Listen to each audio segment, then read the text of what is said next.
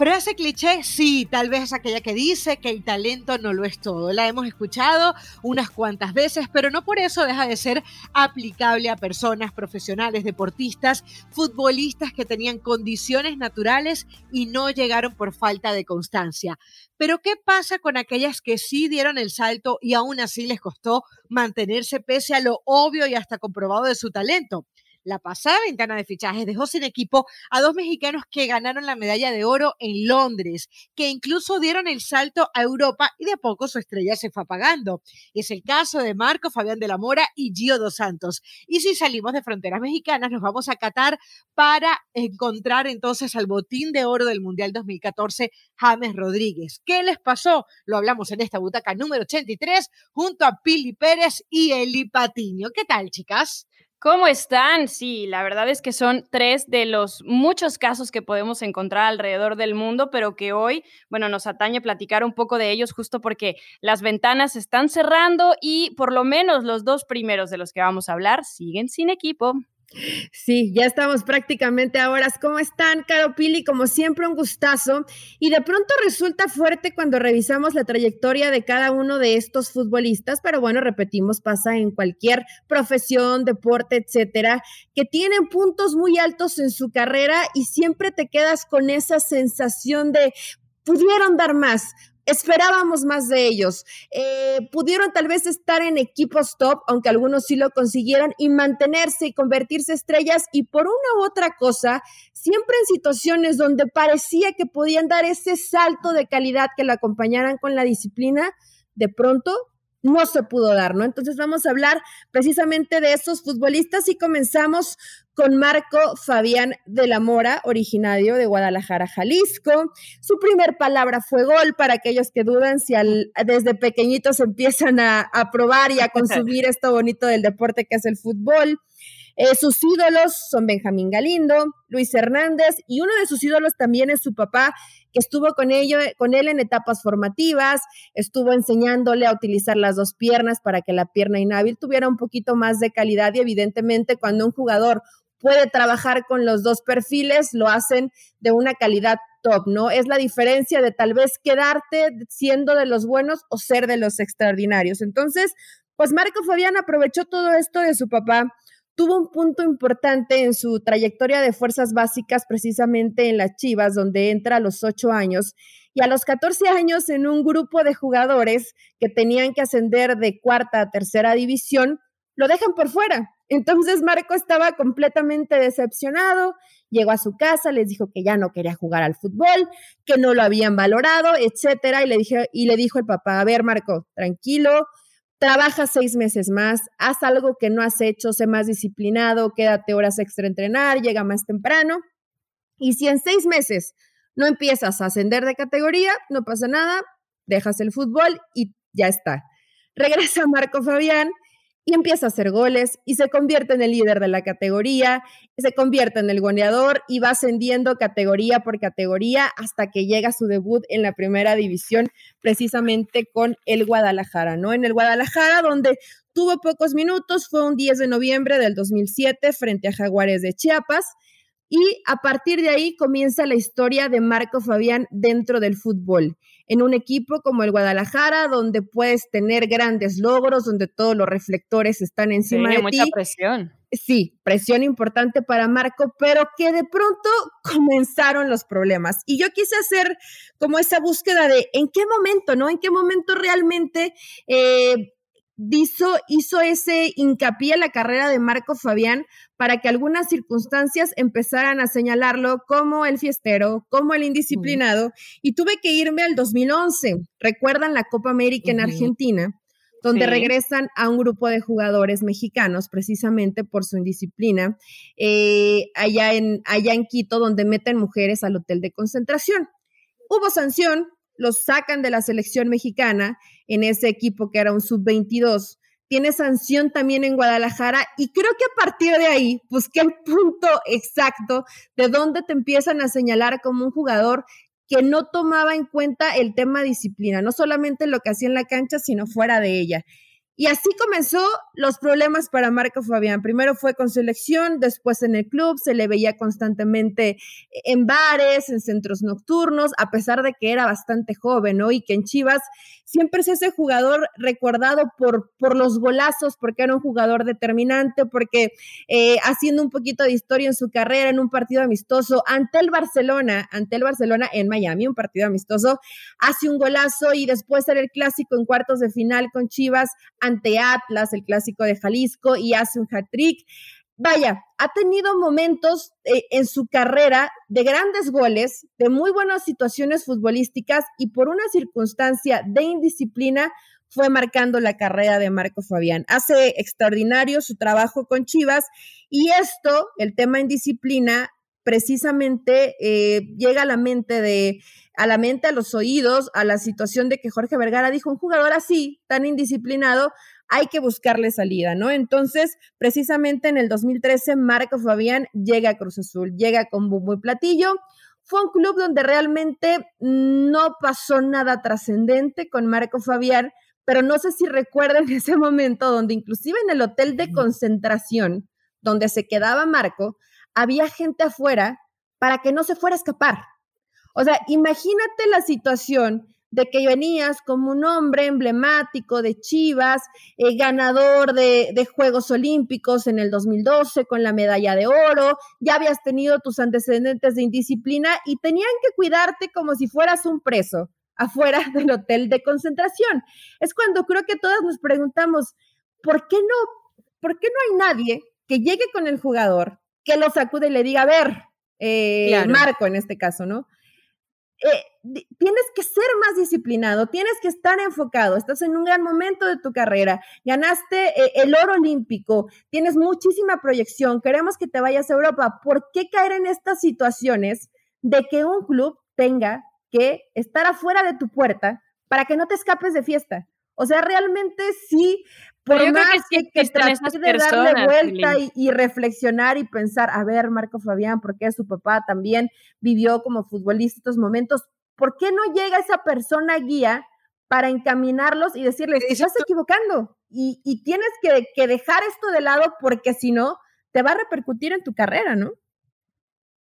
Que yo creo que sí hay esas personas. De hecho, cuando hablamos de selección mexicana, porque no solamente era Marco Fabián, ya estaremos hablando próximamente de Giovanni Dos Santos en este podcast, eh, siempre había ese técnico con el que se peleaban a muerte, caso Chepo de la Torre, porque no los dejaba eh, pues no les pasaba por alto esas indisciplinas o siempre hay esa persona del club. O sea, si hay gente que les dice, hey, no estás siendo un profesional y conmigo no vas así de eso a que lo entiendan y que cambien su modus operandi es otra cosa, pero cuántas tienen que pasar para entenderlo, pues y, yo también creo que en el fútbol mexicano, viéndolo un poco desde afuera, se complace de más al talentoso e incluso aquel que no es tan talentoso, o sea, que no tienes que ser un Marco Fabián. O sea, a veces mi sensación es que, eh, por ejemplo, ante esa necesidad de Guadalajara de jugar con solamente hombres nacionales y tener nombres y tener títulos, se les complace demasiado a jugadores que de repente afuera no les van a soportar tanto y por eso vamos a ver, a ver también el caso de James Rodríguez, cómo se le soporta en México. O sea, una cosa es que tu familia eh, te, te aguante hasta lo último y te diga, sabes que te ponemos gente afuera para que te portes bien, pero que como profesional haya que cuidarte, no o sea, me parece hasta injustificable por parte del club y me parece que además es un muy mal ejemplo para los que vienen. Y creo que es parte de las deudas que tiene hoy los directivos del fútbol mexicano, los equipos de fútbol mexicano, que bueno, que a ese jugador que desde temprano no se porta bien, no se le siga premiando, porque ya según lo que tú nos estás contando, Eli, lo van a seguir premiando, ¿no? esperemos, esperemos que no. Todavía Marco Fabián es bastante joven, tiene 32 años. Después de Cruz Azul, regresó a Chivas en el clausura 2015. Ahí eh, las cosas tampoco se dieron tan bien. Siguieron los temas de indisciplina. Se hablaba más de la indisciplina de Marco Fabián de lo que terminaba haciendo la cancha. Pero evidentemente el tema de que ya había ganado la Interliga con Guadalajara, la Copa de Oro en la CONCACAF en el 2011, los Panamericanos también en 2011, el Preolímpico con la selección mexicana del 2012, el Esperanzas de Tulón, eh, donde eh, también se llevaron eh, esa primera posición, la medalla de oro en Juegos Olímpicos, todo esto avalaba a Marco Fabián diciendo, a ver, es un jugador de calidad, cuando está en la cancha tiene una gran pegada, tiene gol, tiene buena lectura de juego, pero evidentemente pues tenemos que buscarle en este momento salida, ¿no? A Chivas le urgía sacar al futbolista porque la, la disciplina no llegaba todavía en la carrera de, de, Marco Fabián con Cruz Azul, a pesar de que no fue un jugador tan determinante, también termina eh, ganando la, la, Liga de Campeones de la CONCACAF y de pronto en, en diciembre del, del 2015 para, para el 2016, para comenzar la media temporada en Europa, le llega esta oportunidad del Eintracht de Frankfurt de la Bundesliga. Evidentemente no se la pensó ni en un solo momento Guadalajara, se fue a venta definitiva, bastante barato en ese entonces, solamente por cuatro millones con un contrato de tres años y todo parecía muy bueno para Marco Fabián. Eh, tenía goles, era uno de los mejores de la competencia, fue inclusive comparado dentro del MVP de la Bundesliga con Thiago Alcántara y con Arturo Vidal, que jugaban en el Bayern. O sea, no estamos hablando de cualquier cosa, ¿no? Tuvo un, un repunto en su carrera importante, estaba motivado después de que tenía ocho partidos como titular. Aprendió alemán, eh, a mí eso me sorprendía. De aprendió alemán, sí. Llega Nico Kovac y a la banca. Recuerdan que empezó el tema de que así lo discriminaban, que por ser mexicano, etcétera. Se pierde varios partidos, se lesiona de la espalda lo cual fue una lesión que lo alejó de las canchas por, por más de dos meses. Fue, una, fue un momento muy complicado en la carrera de Marco Fabián. Él inclusive dice que, que pensó en el retiro, que era muy doloroso, que, que él pensaba que no se iba a poder recuperar al 100%, pero lo logran recuperar. Y un hombre que fue determinante dentro de ese proceso fue en las convocatorias de la selección mexicana de Juan Carlos Osorio. Y es que Juan Carlos Osorio decía, yo veo algo en este jugador está mejor en tema de disciplina, aprendió alemán, está enfocado en regresar con su equipo al 100%, yo lo voy a estar tomando en cuenta en mis convocatorias. Entonces, el tema selección fue lo que más impulsó a Marco Fabián para realmente eh, regresar a tener minutos con el Eintracht Frankfurt y después de eso estar en las convocatorias con Juan Carlos Osorio, ¿no? Entonces siempre ha sido un jugador, por eso lo, lo mencionaba al principio, cuando tienes ciertas personas que creen mucho en ti, que siempre te ven como que puedes dar un poco más y por una otra cosa los terminas decepcionando, ¿no? Porque, porque no seguiste el tema de disciplina, porque a lo mejor en un partido que era determinante no metiste ese gol que, que se estaba esperando o no mostraste esa magia por la que hoy estás en Europa, etcétera. Pero esto, esto es la carrera de Marco Fabián. Hablando un poco con, con gente cercana a él, y eh, bueno, después del tema de, Frankfurt, se va al Philadelphia, al, al Philadelphia Union, a la MLS. Ahí también tiene problemas de indisciplina, lo separan un par de partidos, paga multas económicas porque no llegaba a la Genio y figura. O sea, siempre siguió con este tipo de, situaciones, ¿no? Y su equipo más, eh, después de eso, se va a Qatar, al Alsat. También ahí, o sea, Marco Fabián habla por lo menos cuatro idiomas es un tipo que se ha preparado, que le gusta estar estudiando, que le gusta el tema de administración. Eh, no, no podemos eh, decir que todo lo de Marco Fabián es malo, pero la gente que está cerca de él, y de pronto hoy que, él quería regresar a, a, Chivas y que todavía existe esta posibilidad en la ventana de horas del fútbol mexicano que termina este 30 de septiembre, eh, se acerca, él estaba dispuesto a, bajarse el salario, estaba dispuesto a demostrar que, ha cambiado, porque esta, esta, frase es mucho de Marco Fabiano, la gente cambia. Eh, y, y, Ricardo Peláez y Amaury Vergara, pues no confían en él. Ese es el problema, ¿no? Y créanme, la gente que está cerca de él, su promotor, estaba muy molesto y lo digo así abiertamente conmigo, porque yo en su momento dije, si yo fuera Ricardo Peláez, tampoco traería a Marco Fabián porque de por sí en Guadalajara el tema disciplina es difícil eh, y, y saber los antecedentes de Marco Fabián es echar un volado al aire, ¿no? Porque puede ser un extraordinario jugador, pero si vas a regresar con esos temas que vienes arrastrando durante toda tu carrera, en lugar de beneficiar, me puedes echar a perder el grupo. Y entonces ahí salió la molestia de, pero Marco se prepara y habla cuatro idiomas y ha cambiado y ya se va a casar y está eh, y ya maduró y está enfocado en su carrera y en recuperarse, sí. Y me parece maravilloso. Qué bueno. Le dije, pero hoy es como el cuento de Pedrito y el lobo. ¿Quién le cree a Marco Fabián? Y vi varias, y vi varias entrevistas y de pronto Marco, no sé si en esta pues frustración que le ha generado el que de pronto se ha ventilado su vida personal, pero habló mal de es que les gusta el, el amarillismo, es que siempre buscan lo negativo, es que en México es así, despreciando un poco, ¿no? Y señalando lo que se hace en México. Entonces, ha habido palabras, frases, momentos en la carrera de Marco Fabián donde hoy no ya no solamente está etiquetado como un futbolista indisciplinado, sino que los mismos medios de comunicación él los ha tomado como como rivales, como a ver, hablan mal de mí, yo voy a hablar también mal de ustedes. Y esto no beneficia en nada la carrera de un futbolista, ¿no? Y no porque tengas que tener amiguismo con la prensa, sino sí ser más inteligente, porque por supuesto que hay amarillismo, pero no todos son amarillistas no puedes generalizar, porque ahí te equivocas. Y si en algún momento algún periodista hablaría bien de la carrera de Marco Fabián, pues dice, sabes que no, porque él dijo que somos amarillistas y somos negativos y solo vamos a ventilar las situaciones eh, negativas y las circunstancias de disciplina que han pasado por la carrera de Marco Fabián. Bueno, vaya, no nos vayamos tan lejos. No en tema de pandemia salen un video en redes sociales con un DJ en una fiesta en su casa cuando se supone que no podían convivir con nadie más. O sea, y, dice la gente que estaba cercana a él, es que solamente eran tres personas y no estaban tomando alcohol y le pidieron que por favor grabara un video porque es un amigo que se quiere hacer famoso y que está comenzando su carrera. Ok, maravilloso. ¿Por qué lo subes a redes sociales, no? Si sabes que, que todo mundo lo va a ver y que te estás quemando todavía de por sí de los antecedentes que tienes. Entonces, eh, vaya, la gente que estaba alrededor de él es, está muy molesta porque se hable este tipo de cosas de Marco Fabián y no eh, expongamos que se prepara físicamente con gente especial, que tiene una alimentación cuidada por un nutriólogo, que habla cuatro idiomas, que ya se va a casar, que está maduro, etcétera.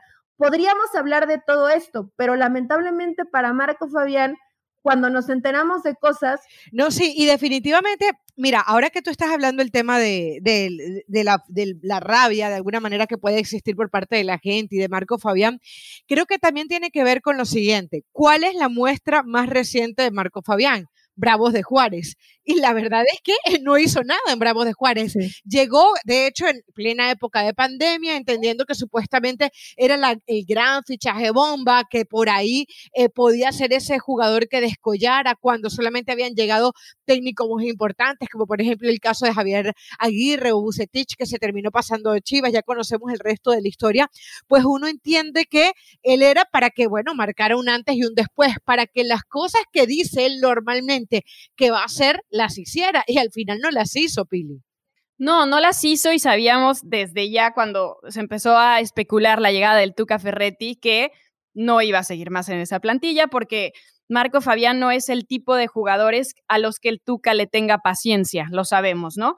Pero mm, también yo me acuerdo que en algún tiempo yo escuchaba rumores alrededor de Marco Fabián de otros compañeros y decían como que es que es increíble lo que puede hacer Marco Fabián eh, sin prepararse tanto, sin ese entrenamiento invisible, sin seguir las normas, cuando yo, decía algún otro compañero, que de verdad, o sea, trabajo a rajatabla, que no como de más o de menos, que no tomo de más o de menos, que no salgo, me cuesta muchísimo mantener el físico o el ritmo, ¿no? Entonces, realmente Marco Fabián tiene eh, pues una fisionomía privilegiada y un metabolismo privilegiado que si lo hubiera explotado, a lo mejor eh, siempre tomamos el ejemplo de un Cristiano Ronaldo, ¿no? A ese nivel de ser un profesional entero, dentro y fuera, hubiera sido otra historia completamente. Pero por eso quiero también entrar al tema de Giovanni Dos Santos, porque Gio tiene muchas similitudes con lo que nos ha contado Eli acerca de Marco Fabián, ¿no? Que hoy también incluso está sin equipo, después de que el América decidió pues ya no mantenerlo en ese, en ese club, ¿no? Eh, Gio, la diferencia es que nació, em, pues sí, en una casa muy futbolera, porque su papá jugaba en el fútbol mexicano en la época de los ochentas, jugó en Monterrey y en el América, justamente, por eso es que el América le tiene tanto cariño a, los chicos dos santos. Eh, hace poco falleció Cicinho, por cierto. Y bueno, evidentemente nació con un padre futbolista, nació rodeado de eso. Y para su buena fortuna, desde muy pequeño que jugaba en las inferiores de Monterrey, la selección mexicana estuvo presente y cuando a los 12 años participa en la Danone Nations Cup en París, que gana la bota de oro, ahí los visores del Barcelona le echan el ojo. A los 13 años, Gio dos Santos ya estaba jugando en la Masía, ya estaba preparándose en el Barcelona. Esto fue en el 2002. De ahí hasta el 2007, que terminó debutando con el primer equipo, eh, Gio Dos Santos, pues aprende todo lo que el Barcelona tiene que ofrecerle y además, pues esto le facilita tener el pasaporte comunitario, que para muchos mexicanos jugar en el viejo continente es complicado porque no son europeos. Y entonces darle una plaza eh, a un mexicano que podría tener algún sudamericano o un mismo em, de, de Europa es difícil, ¿no? Entonces, eh, Gio ya traía eso de entrada. Y además era un niño pues privilegiado porque desde chiquito era creativo, habilidoso, podía jugar multiposiciones, eh, muy ofensivo, gambetero. Entonces, por eso ya le tenían eh, puesto el ojo, ¿no? Em, termina debutando con el primer equipo, aunque en el 2006 ya había debutado en un amistoso con ellos, oficialmente lo hace en el 2007 contra el Athletic, entrando mm. de cambio, imagínense, por Titi Henry al minuto 68, 61, eh, perdón. Y en Champions, en ese mismo 2007, termina debutando un par de semanas más tarde contra el León, entrando de cambio por Xavi. O sea, le tocó jugar con una generación del Barcelona dirigido por Rijkaard. Eh, con un Puyol, Claro, con Puyol, Eto'o, Xavi, Ronaldinho, Messi. De hecho, en el último partido de esa temporada, que fue la única que jugó con el primer equipo, marcó un hat-trick contra el Murcia y se ve festejando con todos estos grandes nombres, ¿no? O sea, tenía ya esa chispa, ya se veía que era la gran promesa de ese Barcelona. Sin embargo, eh, bueno, como siempre, los clubes en Europa tratan como de, de, mm, de que los, los jóvenes pues tengan otras experiencias, ¿no? Y deciden que se vaya al Tottenham. Ahora, creo yo que este fue, pues, el punto en el que de alguna manera su carrera cambió, porque tenía ahí la habilidad, la destreza, el juego, se va a los 19 años, todavía era muy joven, todavía tenía mucho que absorber, mucho que aprender, pero ya se le veía ese potencial. Sin embargo, al llegar al Tottenham, el Tottenham lo empieza a prestar a diestra y siniestra, entonces como que nunca pudo eh, sentirse parte de como si lo hacía en el Barcelona, porque en el 2009 se va al Ipswich Town, en el 2010 se va al Galatasaray, justamente porque Rijkaard llega al Galatasaray y se lo lleva, eh, después al Racing de Santander, y así solamente va pasando en todos estos equipos una temporada, una temporada, una temporada, y yo creo que para un jovencito con ese talento y con ese nivel, cuando estás cambiando tanto de equipos y de técnicos, como que no terminas de demostrar tu potencial al 100%, ¿no creen? la inestabilidad, o sea, para ti el hecho de no tener un lugar en casa, tener que moverse de un lugar a otro, de repente eso alteraba en su confianza, podía, sí, me parece totalmente válido. Y cambiar de técnicos y de estilos, claro, porque de Roy King se va a Rijkaard, de Rijkaard se va, o sea, así va cambiando, ¿no? Y sabes que, eh, Pili, también creo, y, lo y va a ser un caso que lo vamos a discutir seguramente con, con James Rodríguez, eh, pero en el caso de él en especial, yo creo que pertenecer a una familia de futbolistas, donde tus hermanos son futbolistas, donde tu papá fue futbolista, como que todo te lleva a un punto en donde no necesariamente eso era lo que él tenía o quería hacer, ¿ya? O sea, eh, como que de alguna manera la ola te va llevando, porque el talento lo tienes y tienes de repente las ganas, pero, pero hay veces que las ganas no son suficientes, ¿no? Y, y de repente él iba un poco como por la inercia, más no por la convicción de que eso lo quería, como tratando de encontrarle las posibles razones a la, a, la falta de estabilidad de Gio. Es difícil con, con Giovanni Dos Santos, porque Giovanni como varios jugadores, como el caso de, Carlos Vela, ¿no? Cuando empiezas tu carrera dentro de, un nivel top, como en este caso era el, Barcelona, a pesar de que eran las inferiores y tal, eh, creo que lograste lo máximo al, principio de tu carrera. Y de pronto, si no tienes, esto que señalas, Caro, es importantísimo, si no tienes esa hambre, si no tienes esa, esas ganas o ese convencimiento, porque vaya, cuando comienzas en el Barça, ¿a qué más aspiras? o sea, de pronto sí, eres muy joven, estás en el Barcelona, estás rodeado de las mejores figuras del mundo. Eh, Giovanni lo ha dicho en más de una ocasión, que uno de sus ídolos es eh, Ronaldinho, ¿no?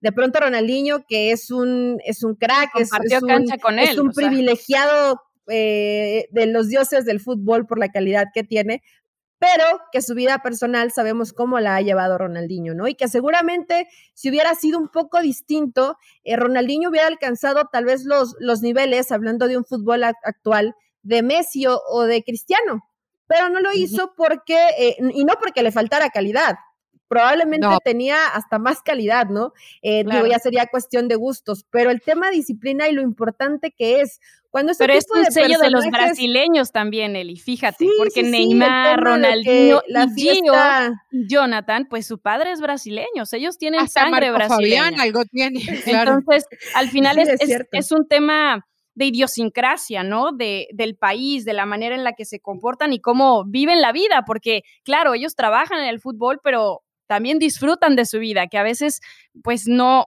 no nos queda exacto cultural. Un tema cultural, Pili, pero una cosa es disfrutar, que vaya, yo, a mí no me espanta si se toman, si salen con una botella en la mano, a ver, son jóvenes, se quieren pero no pasa nada, pero como ellos nunca entendieron la responsabilidad que tienen como eh, representando una institución, nunca lo, nunca lo entendieron y no sé si en algún momento lo entenderán de su carrera, ¿no? Si la vida les dará otra posibilidad en el fútbol, pero en el caso de Giovanni Dos Santos, como que nunca lo entendió, como de siempre, ah, pues que hablen, ¿no? Que digan lo que quieran, yo soy así, si te gusta, qué bueno. Eh, pero la carrera de Giovanni comenzó al revés. Comenzaste en el punto más alto y terminaste en una situación donde de la MLS prefirieron dar dinero. Imagínate que un club prefiera eh, deshacerse de su propio dinero para ya no tener más a un jugador. ¿Cómo te sientes tú como jugador? Sí, pero esperen, ya, ya llegaremos al, tema del Galaxy porque tuvo, tuvo otra oportunidad en el Villarreal. Después de todo este ir y venir con el Tottenham, que fue pasando de equipo en equipo, temporada tras temporada, porque no duraba más de una temporada en cada equipo, eh, recae en el Mallorca en el 2012 ya con 23 años, o sea, todavía siendo muy joven, pero ya imagínense todo lo que había vivido hasta sus 23 años, o sea, de inferiores del Barça al Barça B, al primer equipo, al Tottenham, al Ipswich Town, al Galatasaray, al Racing de Santander, o sea, ya llevaba una larga historia. Todo esto pues sumado a selección, ¿no? Porque ya había sido en el 2005 campeón del mundo con Jesús Ramírez en Perú y ya venía en el 2012 que fue el año que recayó en el Mallorca, a ganar la medalla olímpica con todo ese preolímpico y esas esperanzas de Tulón, del que ya también hablaba él y con Marco Fabián. Pero después del Mallorca, en donde prácticamente en 29 partidos hace 6 goles y da 7 asistencias, o sea, tampoco fue su año más brillante, cae en el Villarreal de una Emery. Y en el Villarreal tiene pues una temporada muy buena porque marcó 11 goles, 8 asistencias en esa 2013-2014, em, tuvo después en la 14-15 a lo mejor un bajón, ¿no? Ligero, pero jugó Europa League. Entonces, de ahí como que veíamos a un Gio, además compartiendo con su hermano Jonathan Dos Santos, porque se acuerdan que ellos querían jugar juntos como lo hicieron en el Barcelona, y se le veía un poco más cómodo, como que tenía una segunda oportunidad. Sin embargo, pues no le, quedó mucho tiempo, después de dos temporadas, decide irse a el Galaxy. Ahí es donde viene a lo mejor pues los más grandes problemas de Gio, ¿no? Porque sí, llegar a Los Ángeles es una ciudad en donde pues realmente no te ponen los reflectores ni el peso que te pone ni el fútbol europeo ni el fútbol mexicano, ¿no? O sea, por eso Carlos Vela está tan cómodo, porque puedes caminar libremente, porque puedes salir libremente, porque puedes hacer y deshacer libremente, y no vas a salir en los tabloides, a menos que seas un LeBron James, un Kobe Bryant o alguien así. Sí, hay, hay muchos personajes en la calle como para que se enfoquen en Gio dos Santos, ¿no?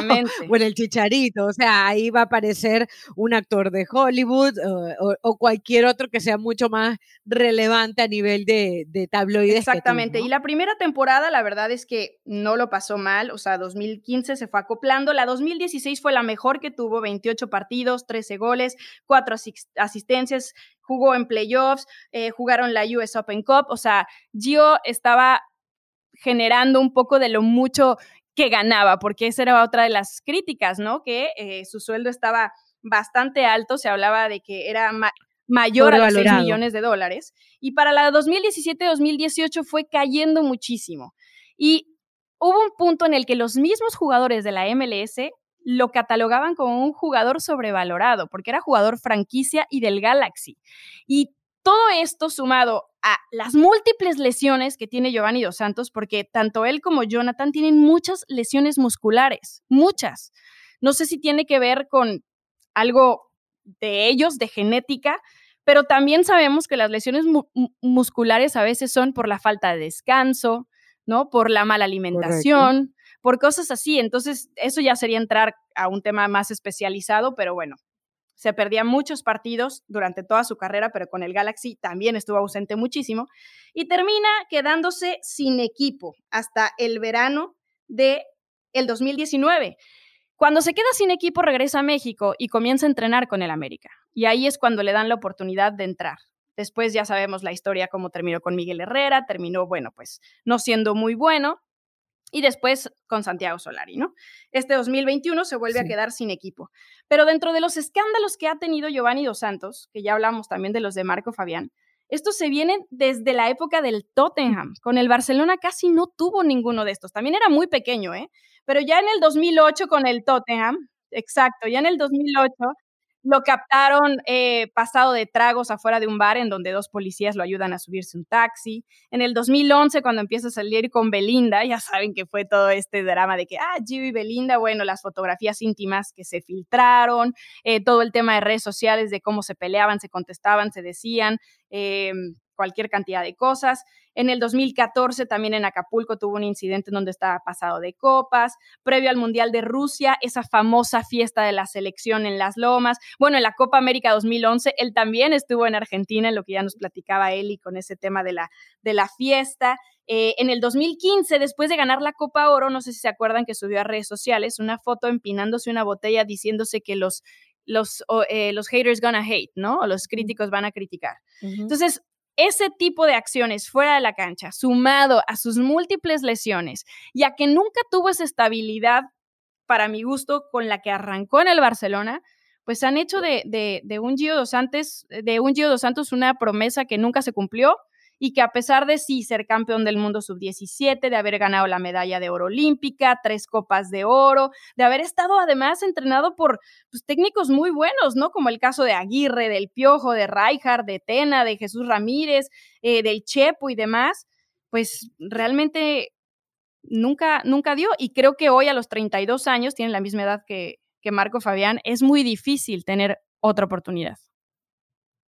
Sí, y realmente eh, cuando él llega a la América, después de aquello que hablábamos ya del Galaxy, que realmente me parece que era de pena, saber que tu equipo tenía que poner plata para, para salir de ti, para, porque era parte de las condiciones por, por haber sido un jugador franquicia, dijimos, bueno, ya este es el último tren para Gio Dos Santos. De hecho, creo que lo convertamos en alguna ocasión aquí en la butaca, en, uno de nuestros episodios, o la locomotora, cuando se llamaba así, ¿no? Este, realmente deseamos en algún momento es ahora o nunca. Y lo de Gio Dos Santos, yo coincido contigo, Pili, en que fue la promesa que nunca se cumplió, porque sus condiciones eran naturales, sabíamos de que era capaz, eh, en algún momento se habló incluso que podía ser mejor que Jonathan, pero la verdad es que se, se termina perdiendo Gio Dos Santos. Eh, es una lástima y yo creo que a diferencia de Marco Fabián, eh, Marco Fabián, por ejemplo, gana una Copa Alemana y uno entiende que él fue protagonista en aquella Copa de Alemania. Pero en a nivel de Santos realmente no siento que, que, sí, que haya sido protagonista real en un equipo para conseguir Más un título, ¿no? La Copa de España y la Copa Cataluña con el Barça, que era súper chiquito y no era tan importante, y el campeón de campeones con el América. Esto es todo a nivel de no Ha sido, no ha sido tan ganador, pero a ver, me quedé pensando un poquito todo lo que hablamos, la trayectoria, el tiempo, lo que han ganado de, de forma colectiva e individual hemos sido injustos con Marco Fabián y con Giovanni Dos Santos, porque si hablas de que jugaste en el Barça, en el Tottenham, en el Villarreal, eh, Marco Fabián, jugaste en Chivas, en Cruz Azul, eh, fuiste a, la Bundesliga con, con Frankfurt, te fue bien, por momentos fuiste titular, etcétera. ¿Hemos sido injustos o es porque esperábamos más de ellos? Porque a lo mejor si, vemos solo la trayectoria, dices, wow, lo han hecho bien, ¿no? O sea, tienen ahí su, es que las expectativas ganaron, eh, fueron eh, em, algunos más, unos más importantes que otros. En el caso de Fabián, creo que fue más determinante de lo que termina siendo eh, Giovanni Dos Santos para su club. En selección, creo que los dos hasta cierto punto siempre han cumplido, ¿no? O mucho tiempo de su carrera, creo que se destacaba más por lo que alcanzaban haciendo en selección que a lo mejor lo que hacían más dentro de, del tema club. Es por eso que creo que estos futbolistas se sienten como señalados sin razón. A ver, me señalas, pero yo tengo mi trayectoria así y he jugado aquí y he ganado tal cosa y no me lo reconocen. Solo hablan de la fiesta de Giovanni, el, el noviazgo con Belinda, no, pero a ver, a ver, es que siempre, siempre las expectativas son, pues, correspondientes a la calidad.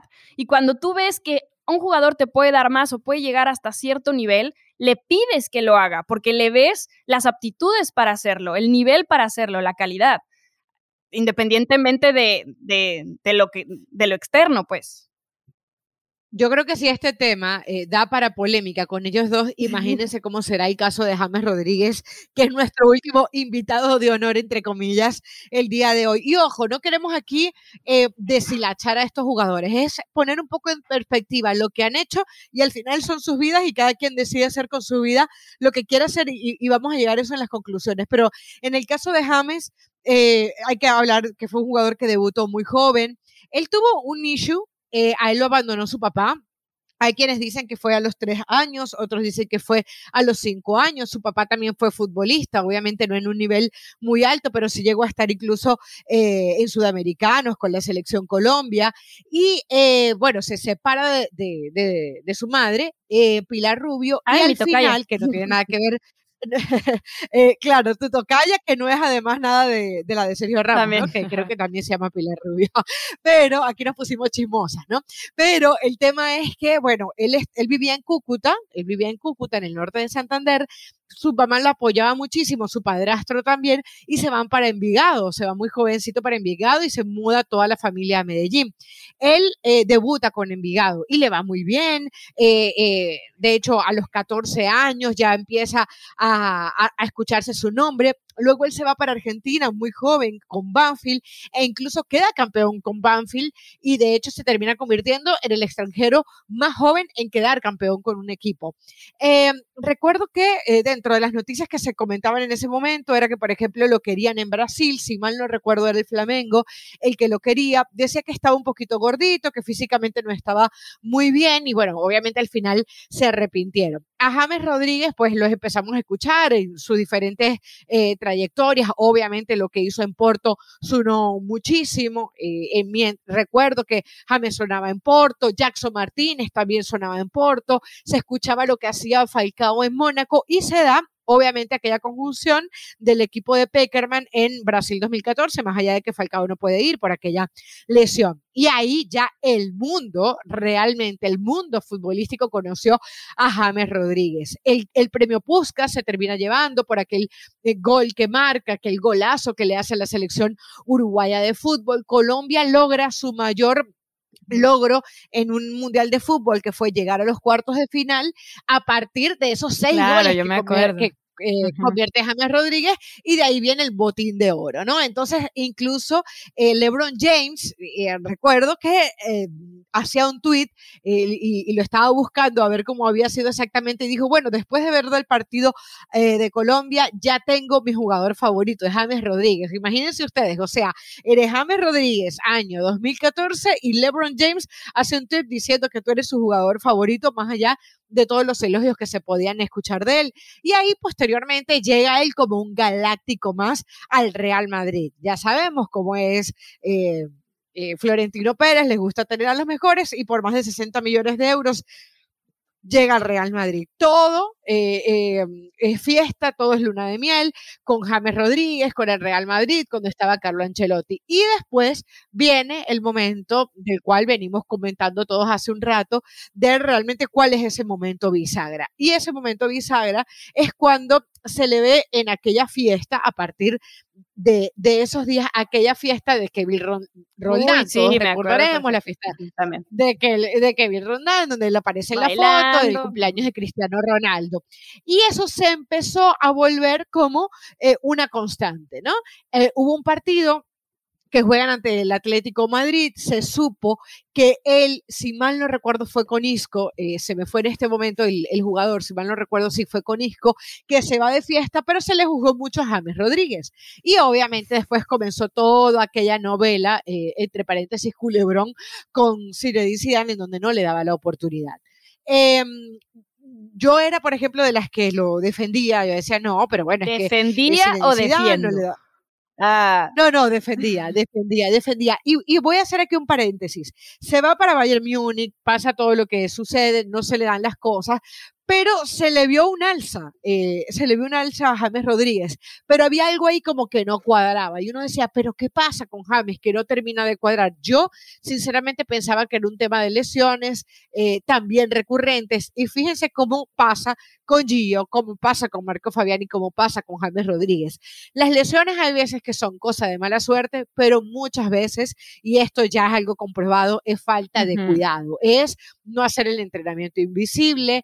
Eh, es sobre todo el tema de lesiones musculares, es no cuidarte porque exiges al cuerpo demasiado fin de semana tras fin de semana, a veces partidos de tres semanas y luego te terminas yendo de fiesta o terminas saliendo, no terminas dándole el descanso al cuerpo cuando se dice que a veces el descanso es tan, tan importante como el entrenamiento y no te salen las cosas. Bueno, ya el cuento de James lo conocemos. Estos eh, múltiples problemas con los técnicos, que es algo que a mí me llama muchísimo la atención, porque no vas a poder estar solo con un técnico toda tu carrera porque te cae bien, ¿me entiendes? Tienes que adaptarte.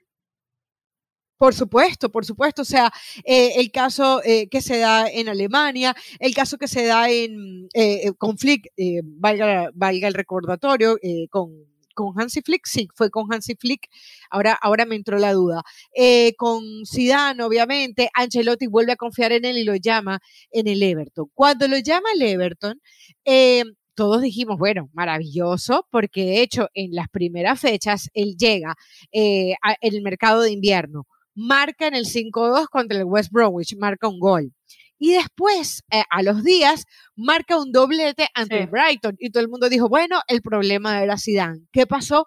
se desapareció James Rodríguez. Desde el 3 de octubre hasta el 27 de enero del próximo año, ¿no? Estamos hablando 3 de octubre del 2020, 27 de enero del 2021. Y ahí ya solamente pudo marcar tres goles. En total, seis goles para James Rodríguez con el Everton, 1.776 minutos, 21 partidos eh, de titular y estamos hablando de un hombre que le tenía confianza como era Carleto Ancelotti. Al final hay que decir Benítez, Kovac, Zidane, Kovac, Kovac, perdón no era Flick, era Kovac, eh, gracias Pili, eh, fue Kovac el hombre que no le daba del todo la confianza en el Bayern. Pero ya se agarraron bien, hasta amenazaba a James con irse y Nico Kovac no le, no le hacía mucho caso en un tema que lo tomaban como un tanto de capricho y de inmadurez de James, ¿no?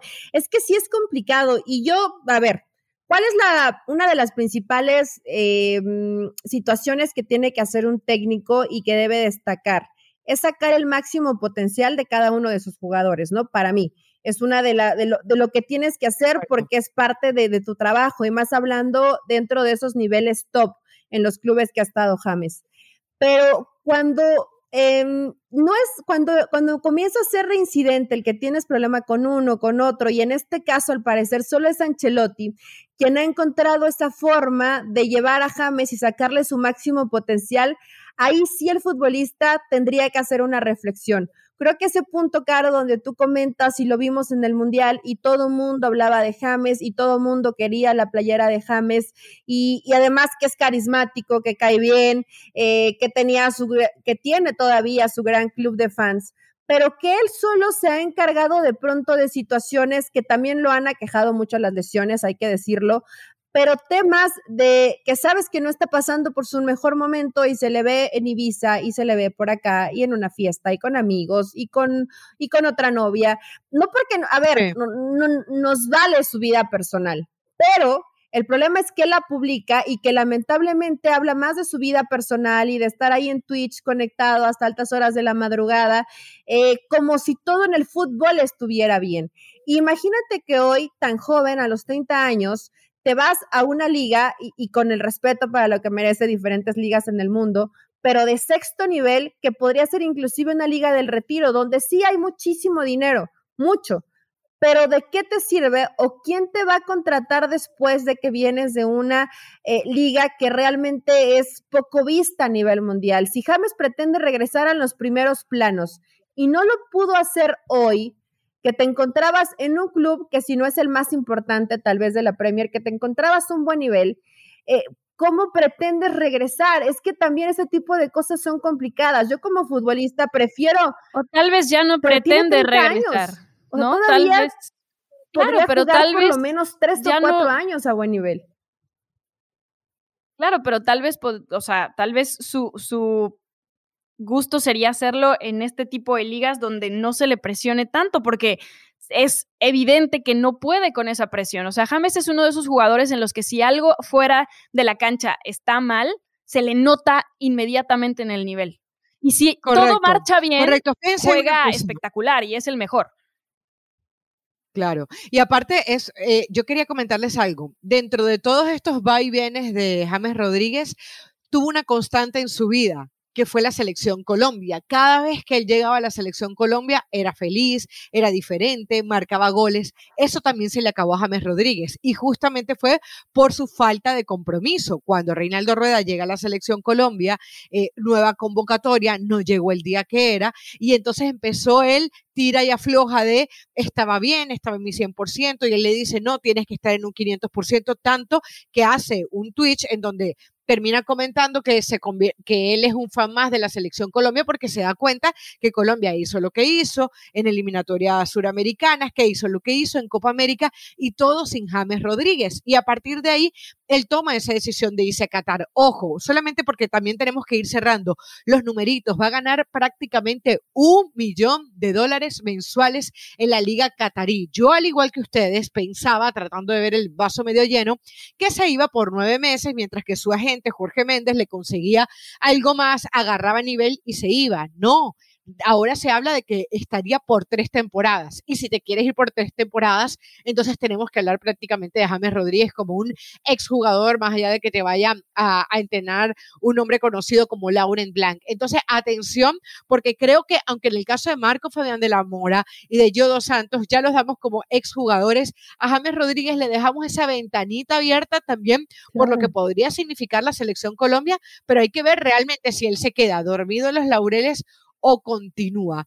Ahora, podemos decir que estas personas, y ya para finalizar con el punto que decía Eli y Pili, que, que te veía muy interesada en hablar al respecto, que no fueron exitosas, porque, claro, estamos hablando de todos los logros que tuvieron. Es el deseo de tantos que pagarían por tener un instante en el cuerpo de James Rodríguez, de Gio Dos Santos y de Marco Fabián, y que el, el hecho de no haber explotado todo ese talento ¿podemos decir que realmente no fueron exitosas? Es, una pregunta para Yo lo que creo es que, de, o sea, sinceramente la carrera del futbolista depende solo de él. Hasta qué objetivos se propusieron ellos. ¿Cumplieron los objetivos que se propusieron? Tal vez entonces no es un fracaso, tal vez si cumpliste tus objetivos, lo hiciste bien, ¿no? Hiciste lo que querías y es exitoso según lo que tú querías, según lo que cada uno de nosotros vio en ellos el potencial y lo que podían hacer con las posibilidades que tuvieron, para muchos de nosotros, pues no lo lograron, no cumplieron los objetivos, pero yo creo que dependerá más de ellos de decir, me quedé corto en lo que hice, tenía para más, si le hubiera echado un poco más de ganas en esto o si hubiera dejado de salir tanto estos días, pude haber hecho más. Creo que e, ese es el autoanálisis. Al final nosotros hablaremos hoy de Marco, mañana de Gio, pasado de James y después vendrán otros futbolistas que puede que sí aprovechen ciertas oportunidades y si lleguen al nivel para el que se ve que Yo creo que sí han tenido carreras exitosas, sabemos que el éxito es efímero, ¿no? E, es de un momento, es de situaciones, es de poder destacar en ciertas etapas de su carrera donde creo que sí lo han hecho, ¿eh? los tres, y han tenido puntos muy altos dentro de su trayectoria como futbolistas. Acá yo creo que la situación es de que son jugadores con mucho talento y de, los que nos gustaría que a los 32, 33 años, 30 hoy de James, estuvieran en un nivel top, estuvieran en un club, siguieran participando porque tienen la calidad para hacerlo. Y esas malas decisiones dentro de su vida personal, creo que hoy los han llevado a que sean jugadores por ciertos clubes rechazados cuando sabes que con el talento que tienen, cualquier club te abriría la puerta, ¿no? Y, lamentablemente hoy no pasa así con ellos. Entonces, a respuesta expresa, sí han tenido carreras exitosas, pero son jugadores de los que siempre esperamos más porque tienen mucho talento y creo que ellos mismos lo saben pero no sé si siempre tuvieron esa hambre de conseguir más y conseguir más y ahora voy a buscar este siguiente objetivo, ¿no? Sino puede que consiguieron, consiguieron los máximos logros tan rápido que creo que los tres se perdieron un poco en el camino, ¿no? Y hoy es el resultado de, de Giovanni y de Marco Fabián, que no tienen club, y de que eh, y de Rodríguez, que a los 30 años te vas a una liga de retiro y que va a ser muy difícil que puedas retornar a un club dentro de la élite del fútbol, ¿no? Tiempo para disfrutar iban a tener después de que se terminaran sus carreras, pero el tiempo que le han dejado de dedicar a sus carreras, ese no vuelve. Y con tal de que el arrepentimiento no aparezca el día de mañana, pues ahí ellos solamente podrán valorar si fueron exitosos o no. Hoy James Rodríguez eh, está solamente por detrás de Cristiano, de Messi y Neymar en seguidores de Instagram. Ese es el peligro, ¿no? Cuando estás más en Twitch y cuando estás más en redes sociales que pendiente de tu carrera que se supone que es tu pasión. Repetimos, ojalá cuando volteen para atrás el arrepentimiento no llegue para ellos porque el talento lo tienen y con ellos fueron bendecidos. Señores, episodio 83 de La Butaca. El talento no lo es todo. Nos encontramos la próxima semana. Chao, chao.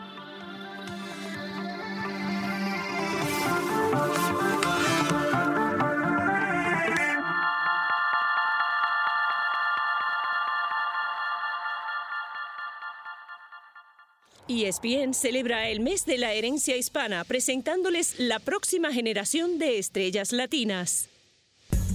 Alison González se ha elevado a lo más alto de la nueva ola de talento de la Liga MX femenil. Debutó con tan solo 15 años de edad en 2018 e inmediatamente ayudó a Tigres a conquistar su primer título de liga. Ahora jugando para Atlas, Ali Gol fue co-líder de goleo del torneo Guardianes 2021 con 18 goles en 17 juegos. Rápidamente Alison, Alison, ¡qué gran jugada! Alison González. Desde que estaba chiquita siempre para mí era pues un, un gusto muy grande el poder marcar un gol, el festejarlo con mis compañeras. Tras su debut con la selección mayor en febrero, Ali Gol es ahora el futuro del frente de ataque de El Tri.